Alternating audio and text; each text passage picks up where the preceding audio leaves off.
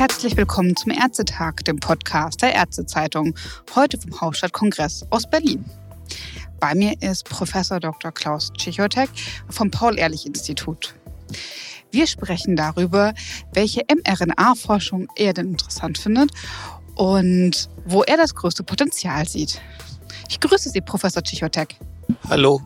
Das größte Potenzial ist sicherlich einmal bei den Impfstoffen, denn wir haben ja jetzt auf mRNA-Basis zugelassene Covid-Impfstoffe, sodass die Hürden der Entwicklung schon bekannt sind und es wird sicherlich weitere Impfstoffentwicklungen geben. Die großen Sachen sind natürlich Tuberkulose, HIV, vielleicht HCV und ähnliche Dinge. Und ein ganz großes Brett ist auch der HIV-Impfstoff, der unbedingt noch kommen muss.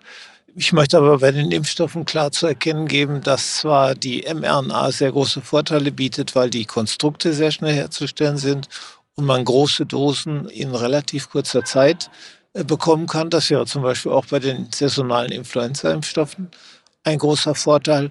Aber mit dem Wort mRNA ist bei Impfstoffen nicht alles gelöst, denn es gibt ja ganz unterschiedliche Wirkungsweisen der Erreger, Infektionswege und so weiter.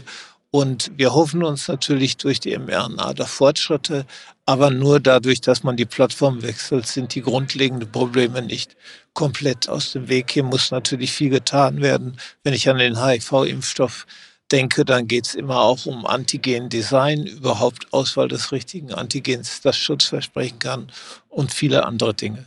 Was die Anwendung der mRNA in Zukunft in der Therapie angeht, bin ich sehr optimistisch, dass wir hier viele Dinge damit erledigen können.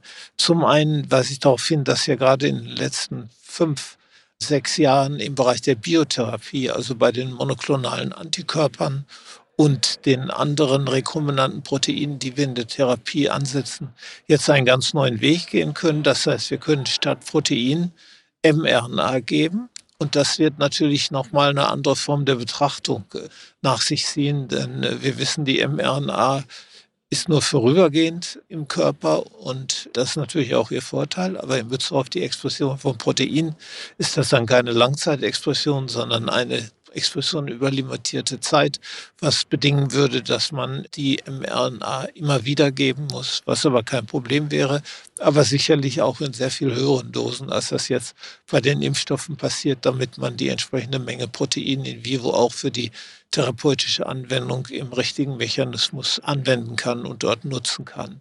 Wir sind darauf gut vorbereitet seitens des Paul-Ehrlich-Instituts. Wir kennen die Qualitätseigenschaften von den Impfstoffen aus dem Quality Assessment. Wir wissen, wie RNA zu handeln ist von der Chargenprüfung her und wissen, welche kritischen Faktoren zu betrachten sind.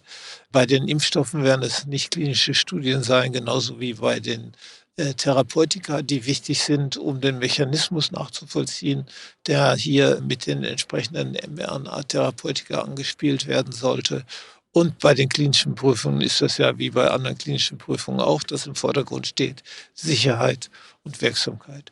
Wichtig ist auch noch, dass jetzt bei den Impfstoffen klar ist, dass eigentlich eine ähm, Umschreibung der RNA nach Transfer in vivo und eine Modifizierung des Erbguts von Körperzellen nicht detektierbar ist. Und ich gehe davon aus, dass das auch bei den mRNA-Therapeutika sein wird oder man gegebenenfalls entsprechende Essays nochmal nachzieht. Welche Auswirkungen hätte das, wenn es doch nachweisbar wäre? Ich glaube, darüber sollen wir nicht spekulieren, weil ich davon ausgehe, dass das nicht so sein wird. Und das ist der große Vorteil der mRNA. Sie ist da für eine gewisse Zeit, sie erledigt ihren Job, ist aber nur in wenigen Körperzellen da und verschwindet nach einiger Zeit, weil sie natürlich abgebaut wird. Man spielt ja hier mit einem natürlichen Mechanismus, der in Zellen bei uns millionenfach dauernd abläuft. Und äh, das, denke ich, ist eine sehr natürliche Art und Weise, Wirkstoffe zu erzeugen. Fanden Sie es denn absehbar, dass die mRNA-Impfstoffentwicklung dann so einen Boost bekommt und es dann so schnell funktioniert? Wir konnten das tatsächlich seitens des Paul-Ehrlich-Instituts absehen, deswegen, weil wir ja die klinischen Prüfungen betreut haben im Bereich der Immuntherapie mit mRNA. Und hier ist ja der Versuch unternommen worden und der wird geht weiter, dass man sehr variable, individuell auf einzelne zugeschnittene Tumorimpfstoffe entwickelt. Das heißt, man sieht sich an, welche tumorspezifischen Antigene gibt es bei einem bestimmten Tumor, bei einem Patienten, bei einer Patientin. Man entwickelt die entsprechenden RNAs, die diese Tumorantigene anzielen, das heißt, die eine starke Immunreaktion gegen diese erzeugen sollen, mixt diese individuell für die Patienten und versucht auf diese Weise die eigene Immunologie dafür zu gewinnen, die Krebszellen zu zerstören und abzustoßen. Und ich denke, das ist auch ein äh, Ansatz, der weiter verfolgt werden wird und der vielleicht eine ganz neue Strategie im Bereich der Krebstherapie uns ermöglichen wird. Natürlich müssen wir dazu die Daten abwarten und gucken, ob die Wirksamkeit tatsächlich auch nachgewiesen werden kann, was wir alle erhoffen. Betrachten Sie das als eine besondere Hürde von so personalisierter Medizin, wenn das ähm, ja gerade auf einen Patienten mit seinen Krebszellen dann zugeschnitten wird? Ja, ich glaube, das ist genau das, was wir brauchen, genauso individuell, wer der Körper ist oder die Immunologie brauchen wir auch individuell zugeschnittene Wirkstoffe und das ist damit gegeben.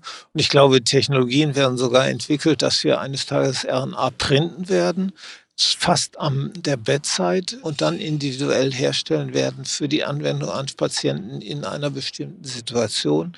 Und wir sind seitens des Paul-Ehrlich-Instituts glücklicherweise sehr gut darauf ausgerichtet und eingerichtet.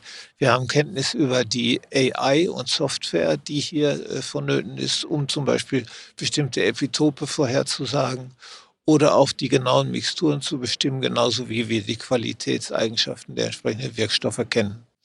Wie denken Sie, dass es da dann weitergeht? Was wäre das nächste, wovon wir hören aus dem Paul-Ehrlich-Institut? Und das Paul-Ehrlich-Institut hat ja viel mit Gen- und Zelltherapie zu tun. Und ohne dass ich sagen will, dass mRNA unbedingt dazu zählt, sind da Anklänge von vorhanden. Und es ist durchaus möglich, dass einige der Ansätze, die im Moment vektoriell gemacht werden, dann mit mRNA passieren. Aber dazu ist es sicherlich auch notwendig, den Transfer der RNA in bestimmte Zielzellen vorzusehen. Und da gibt es ja entsprechende Versuche. Wir selber äh, sind in der Forschung dort tätig, sodass man durch Einmixen von Antikörpern oder Antikörperfragmenten in die Lipidhülle der Nanopartikel, mit denen die mRNA umgeben wird, auf diese Weise einen gezielteren Transfer in bestimmte Körperzellen bekommen kann. Das ist sicherlich sehr wichtig für uns. Und ansonsten hören Sie als nächstes vom Paul-Ehrlich-Institut, ob die Zulassungsvariation für die Omikron-adaptierten Covid-Impfstoffe geklappt hat oder nicht. Das ist etwas, bei dem wir zusammen mit BMG und auch Herrn Lauterbach aktiv dabei sind, mit den entsprechenden Firmen die Systeme voranzutreiben. Vielen Dank. Gibt es noch etwas, was Sie allen, die zuhören, mitteilen möchten? Ich glaube, wir alle können uns darauf verlassen, dass die regulatorischen Systeme von uns flexibel und pragmatisch angewandt werden und dass wir aber trotzdem dafür sorgen, dass für Patientinnen, Patienten oder Impfwillige sichere Arzneimittel mit vorrangigem Nutzen bereitgestellt werden. Und das ist unser Job und auch die Beobachtung der Nebenwirkungen nach der Zulassung sichert, dass Nutzen und Risikobilanz immer positiv ist. Vielen Dank für das interessante Gespräch und ich wünsche Ihnen noch einen schönen Kongress.